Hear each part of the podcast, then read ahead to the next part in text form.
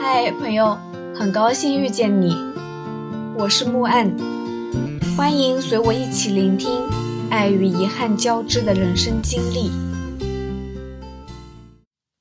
度过了失眠辗转的一夜，第二天早上起来，蓬头垢面去小河边洗漱，回来照镜子，发现眼睛肿了。当然，不只是我，尚姐和圆圆眼睛都肿了。黎哥很淡定，说：“这是正常的，高原眼压嘛。”我说：“胡扯，我又不是没上过高原，海拔再高我都去过，怎么之前都没眼压的？”李哥回答：“这次你累啊，睡得又不好。”一想还真是，之前历次的徒步，不管多累，我睡的好歹是有顶有房有板的床。这种在地势不平的地方扎营，实在很折磨人啊。在灌木丛里方便了一下，在藏区上厕所绝对是一大难题，基本上就是石头后面、灌木后面。心情非常紧张，像做贼一样东张西望。因为牦牛散步在山上，你也说不清会不会突然之间。冒出一个赶牛的藏民来，拜别了清晨的阿尔加措，继续出发。计划是经德莫措，四千三百五十米垭口，上日干措，宿营下日干措。用离哥的话说，四天的行程，今天是最困难的，因为除了平路外，需要走一段很大的上坡，约摸两个小时左右。再走一段需要徒步技术型的险陡下坡，也是两个小时左右。不敢耽误，准备上路。包一上肩，肩上疼得要命，扯开衣服看，已经磨肿了。我对李哥说：“不行，我的感觉是包带磨着我肩上的骨头了。”李哥帮我调了半天包带。一般来说，女用的。好的重装徒步背包不应该把重量压在肩膀，而是通过一系列背负系统的调节，把重量分散压在臀和背上，减轻肩部压力，适应长时间行走。我的包是女用摇音，算是专业的背包了，平时背没什么问题，但是正式重装就让我吃苦头了，因为我的腰比较细。姚英的腰带收到最紧，还是没有办法贴合我的腰，腰部贴合不了，整个包的重量就压在了肩膀上，长时间行走摩擦，肩膀容易受伤。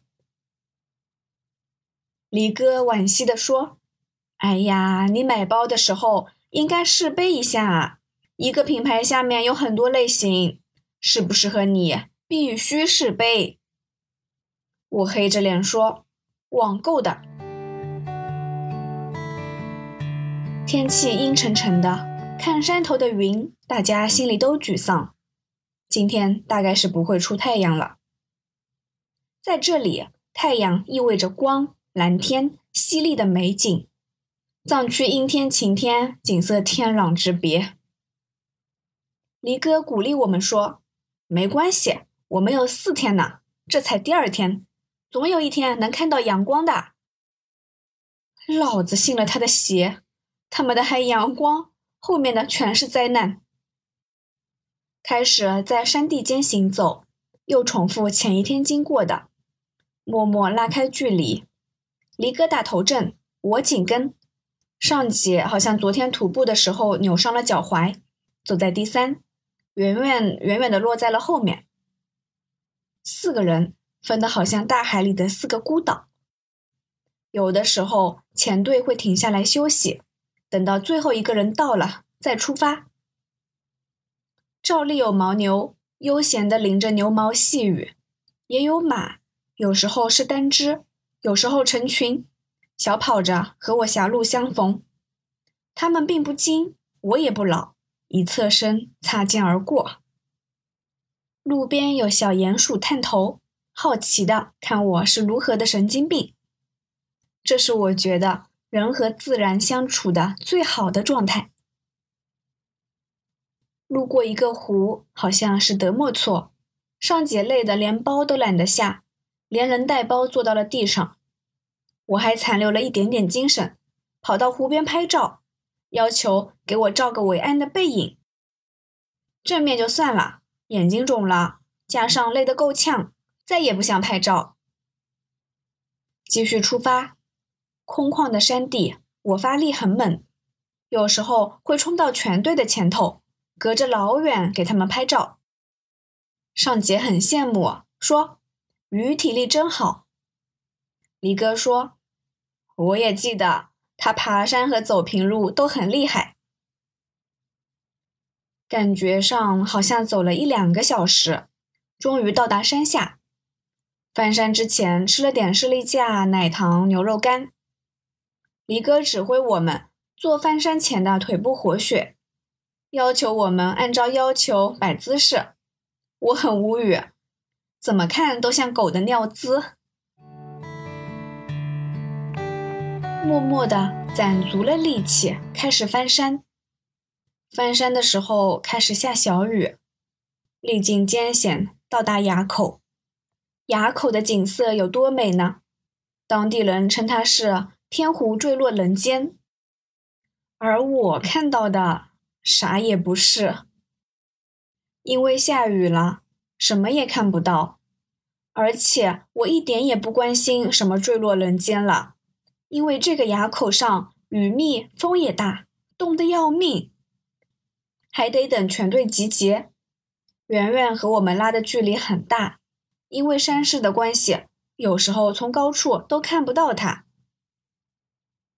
集结之后休整片刻，技术难度大的下坡开始了。现在回想，很难形容当时的感觉，非常险，有几处是悬崖。我觉得是过不去的，但又没有退路，最后很怂的坐在地上，用屁股蹭过去的。我甚至问离哥：“这个地方出过事的吧？应该经常有人脚一滑栽下去吧？”因为真的有技术难度，防不胜防。整个下坡是乱石堆砌的，从上到下的陡坡。坡度，个人感觉有七十到八十，大的石块不稳，有的时候就是直上直下。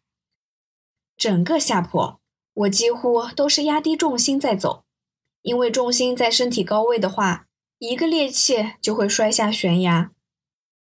还有几处背包是不敢走的，我会先卸包，把包扔到低一点的位置，然后空身慢慢下挪。整个人都精神高度紧张，手心出汗，腿一直在打颤。下坡的时候，我落到了全队的最后，和所有人拉开了距离。为了防止我掉队，有一次，黎哥在半山腰等我。我到了之后，他说：“每个人都有短板，你不可能样样行。你看，下山就是你的短板。”这个我承认，很多人觉得对比上山下山是轻松的，但对我来说，下山恰恰最拖后腿。多次的徒步经验教会我，下山极其容易磨损软骨，损伤膝盖。所以在日常生活中，我情愿爬楼，但下楼要坐电梯。名山旅游时，上去用爬的，下来一定要坐缆车。这是出于保护膝盖的需要，所以这一次下的时候，我的策略是先用登山杖、双杖在身体左右侧抓地，然后全部重量移到两只手臂上，腿上几乎不用劲，轻飘飘下去。这一招很管用，几乎没有耗到腿。当其他人嚷嚷着膝盖酸疼的时候，我毫无症状。不好的地方就是很慢。到后来，黎哥都急了，催我说：“你得加快速度啊！”可是我没理他。我觉得有些时候徒步和人生一样，在某一段，你一定要让自己慢下来，不要去追，不要去赶，不要因为别人的言语打乱自己的步伐。当时我的速度和步调就是最适合我的。环境那么危险，我绝不拿自己的小命冒险。而这段乱石坡走完之后，并没有到底，又是一段夹杂着乱石、烂泥、荆棘的林间道，难走到无法防备。清楚记得有一个地方，圆圆走在我前头，被荆棘遮得看不见，突然“哎呀”叫了一声，摔了。他对我喊话说：“鱼，这里很滑，你到了这里要小心。”我说：“知道了。”然后揣着十二分小心过去，登山杖插地，压低重心，但还是摔了。有些路啊，真的是没法提醒，来一个摔一个。终于到底，饥肠辘辘。过一条河，无路可绕。李哥换了凉鞋过河，我目测河水似乎不深，仗着鞋子坚挺，直接过河。结果一只鞋子沦陷了，太让人伤感了。对岸是一片白石滩，我们在滩上休整。我脱了鞋袜，登山杖撑起来晒我沦陷的袜子。李哥过河。背着我们所有人的行李包，过得气吞山河，跟我说此行还要过一条河，那条河很深，超过膝盖。我坚决不愿意赤脚过河，心里盘起了小算盘，到时候我可以让离哥背我过去。多么希望多休息会儿，可是不行了，又出发了。这一次从天还没亮。走到暮色四合，大家拉开了长长的距离，是一段安静而又孤独的行走。从温柔的水边到淤泥道、灌木丛，路上遇到一大片的沼泽。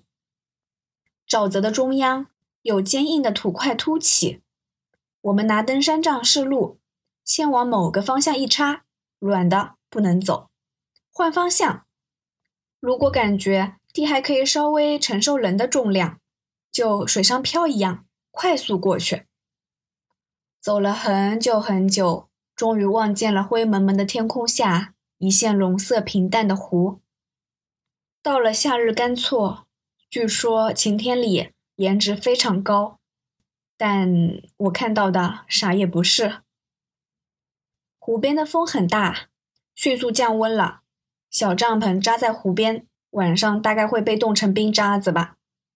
我们商量了一下，把帐篷扎在藏民大白家的白帐篷里。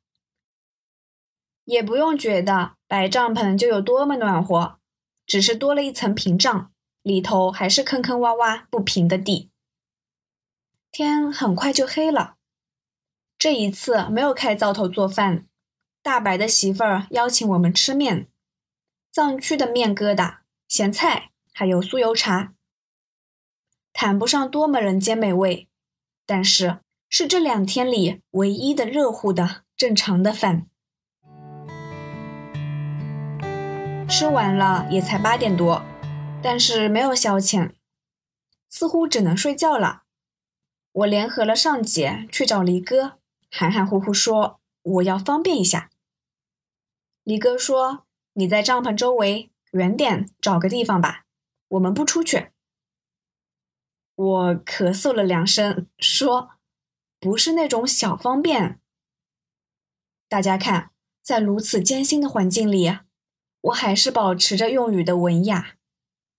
李哥明白了，这个地方太空旷了。藏民的白帐篷是围在铁丝网里的，出去了之后很难说是否危险，因为一旦入夜。你不但要考虑到黑夜扎营地之外出没的别有居心的人，还得考虑到四周飘荡的野狗。我当然得拉群结伴，我才不会一个人打着手电去到外头的茫茫黑暗里，然后给世界留下一个记忆的背影。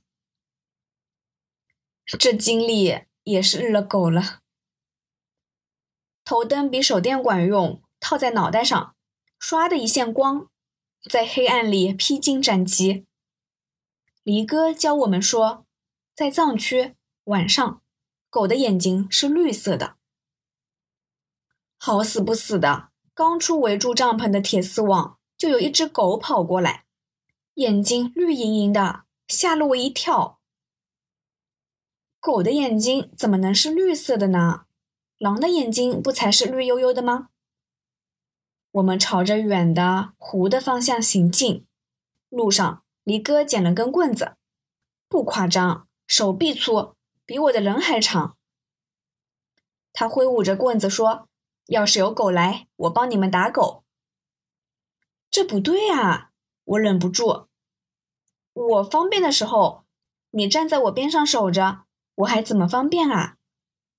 李哥说：“没事，我会距离你至少一百米远的。”问题又出现了，他妈的，这是夜晚啊，三百六十个方向，你离我一百米远，狗那么能跑，真出点什么事，黄花菜都凉了好吗？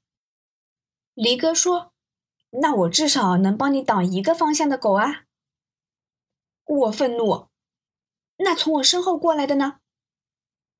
试想，黑暗中你脱了裤子蹲在那儿，有一只跟黑暗几乎融为一体的狗潜伏着朝你靠近，这怎么办？李哥表示没办法，那你就被咬好了。真想骂人啊！后来我还是跟上姐走啊走啊，选定了位置。有默契的相距两米，然后蹲下。远处，李哥挥舞着棍子，还在练把式。我实在没有方便的欲望了，毕竟懂事以来，我没有这么豪放的跟人一起上过厕所。女洗手间都是有隔间的，好吗？虽然你距离我两米远，我还是 hold 不住。更何况，我还怕背后来狗。所以啊，我每隔几秒钟就会紧张的回头去看，看到第二次的时候，就看到了远处一双绿色的眼睛。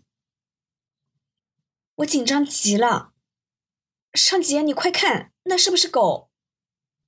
尚杰也慌了，回头去看，真的飘飘忽忽的两点绿色的。更要命的是，它是越来越近的。我头皮都炸了，一再回去看，真的，他近了，又近了，你看呐！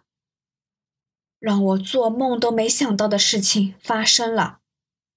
就在我现场播报的时候，一回头看到上姐以迅雷不及掩耳盗铃之势提起裤子跑了。尼玛，他跑了！这死道友不死贫道的精神啊，都没跟我说一声跑了。这么多年，我也不是白混的。我唰的站起来，同时拎起裤子，以百米冲刺的速度紧追不舍。剩我一个人被狗咬吗？门都没有。我们两个不分前后，你追我赶，瞬间跑到离哥面前。离哥还在练把式，看见我们吓了一跳，说：“这么快完事啦？”